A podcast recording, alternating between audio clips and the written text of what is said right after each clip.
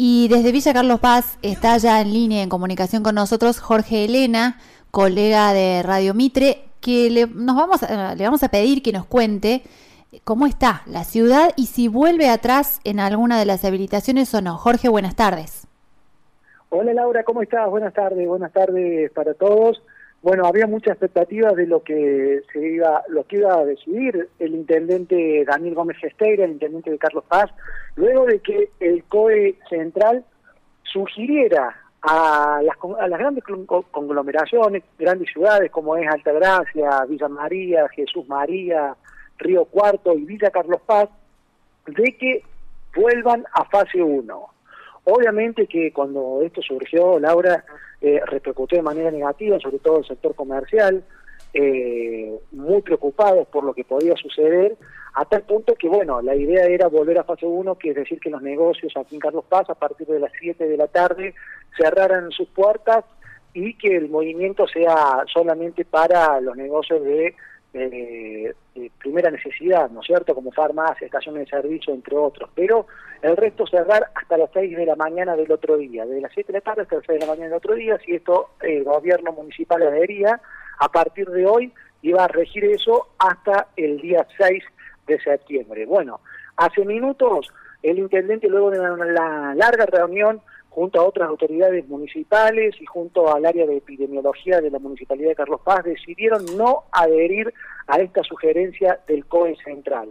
Es decir, que Carlos Paz va a continuar con los horarios flexibilizados como lo vienen realizando hasta el momento, con las confiterías, los restaurantes, locales gastronómicos abiertos de lunes a jueves hasta las cero horas y de los viernes, sábado y domingo se extiende una hora más, es decir, hasta la una de la mañana.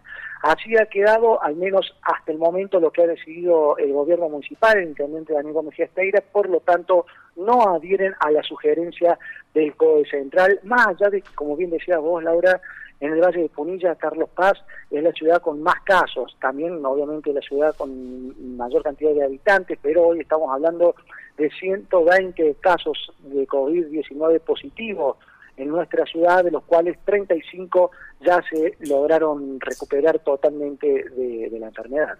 Claro, eh, nosotros venimos siguiendo eh, la cantidad de, casos y después de, de, Carlos Paz, con estos 120, viene Cosquín, que tiene hoy 25 activos.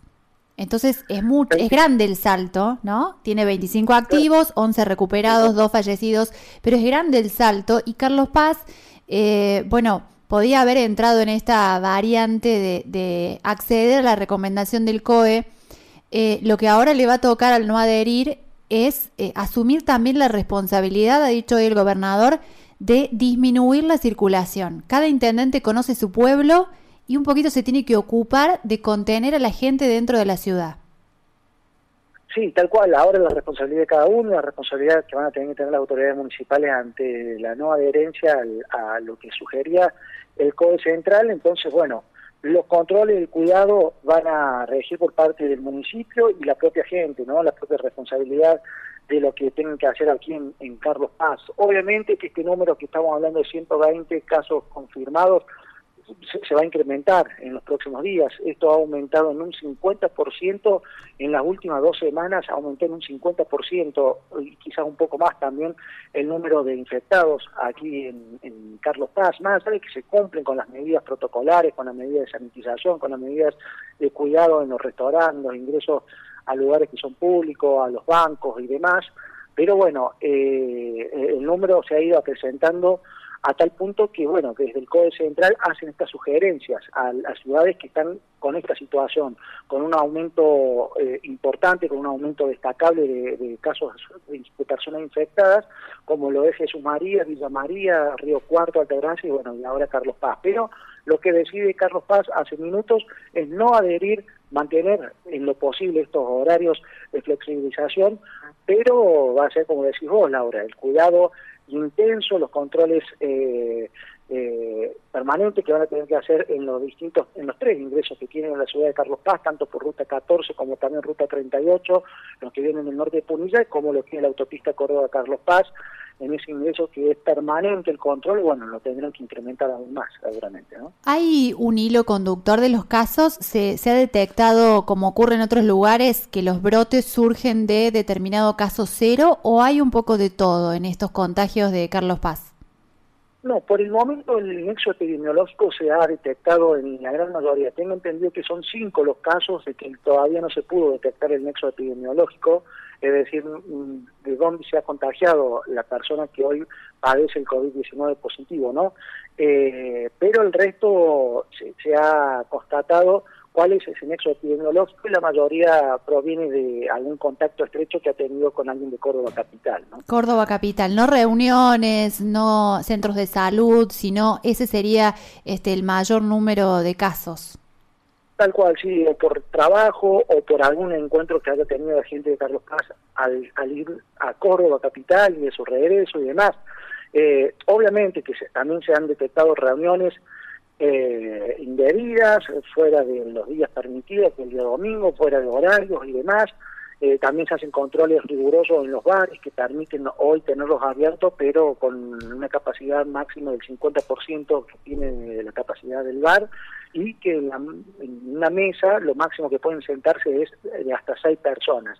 Se han hecho controles con esto, eh, se han labrado actas también, por supuesto, por no cumplimentar con estas medidas protocolares, pero eh, hay que tener en cuenta que seguramente luego de no adherir a esta sugerencia del COE, seguramente que va a estar Carlos Paz en la mira, digamos, del COE para ver cómo están trabajando eh, en cuestión epidemiológica y en cuestión sanitaria más que todo, ¿no? Bien. Eh, última pregunta, Jorge, y te agradecemos por supuesto por este tiempo que nos has brindado a la radio. ¿Cómo está el ánimo en el sector hotelero que venía hablando de eh, la necesidad imperiosa de tener los contingentes a partir de octubre o noviembre, porque si no iban a tener que cerrar los hoteles? ¿Ha habido algún avance? ¿Se están dando conversaciones con el municipio? Porque hasta ahora lo que sabemos es que están los protocolos listos. Eh, hubo una reunión, creo, la semana pasada con, con Avilés, pero no hay fecha de arranque. Exactamente, al no haber fecha de arranque es lo que nos explicaba la gente del sector hotelero y gastronómico Carlos Paz, o, el turismo, la gente que está relacionada al turismo en general, que es más del 90% de la ciudad de Carlos Paz, ¿no? Eh, hay que hablar que si no hay una fecha de arranque, todos los protocolos que tengan es en vano, hasta no saber cuándo la fecha de arranque y a partir de eso tener, si bien un protocolo general existe, pero manejar lo que se va a permitir abrir y en qué fecha, eso seguramente es lo que va a generar que en una semana se arme el protocolo específico para el sector hotelero, para el sector de, entretenimiento infantil o, lo que fuere, ¿no? Eh, por, eso lo que pedían desde la Cámara de Turismo es que se dé a conocer una fecha o, o posible fecha que a partir, por decir, a partir del primero de octubre comienza la actividad, bueno, a partir de eso se puede armar un protocolo más fehaciente, un protocolo más eh, detallado y puntilloso de lo que se va a realizar. Si no, de lo contrario, dicen que es en vano armar protocolos en ese sentido. Eh, y la expectativa es que se abra sí o sí ya en octubre. Están tirando lo que más pueden aguantar. Hay un 30% de, hoteles que han cerrado sus puertas. No sé si definitivamente, pero que han, han decidido cerrarlo, al menos hasta que se levante eh, completamente, al, menos para la actividad hotelera, eh, que se abran las puertas.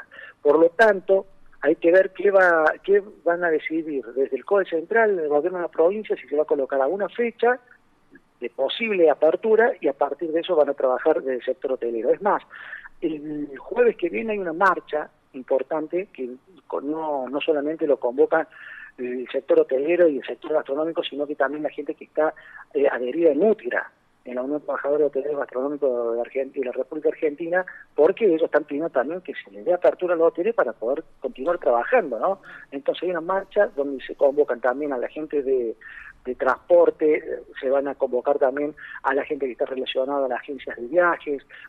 Eh, se espera que sea bastante, bastante convocatoria para el próximo jueves, donde la cita en la costanera de Carlos Paz y harán una caravana en todo lo que es las avenidas principales de la ciudad. ¿no? Bien, muy completo tu informe, Jorge. Muchas gracias por este tiempo que nos has brindado a Radio Única.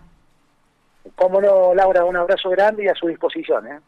Así pasaba por Tardes Única Jorge Elena, periodista de la ciudad de Villa Carlos Paz, corresponsal de Radio Mitre, y nos hacía un panorama sobre cómo está esa ciudad viviendo los casos de coronavirus, qué va a hacer el intendente en relación a esta recomendación del COE Central de volver a fase 1. Gesteira ha dicho que no, que van a seguir con las aperturas como ahora. De todo esto conversamos en Radio Única Punilla.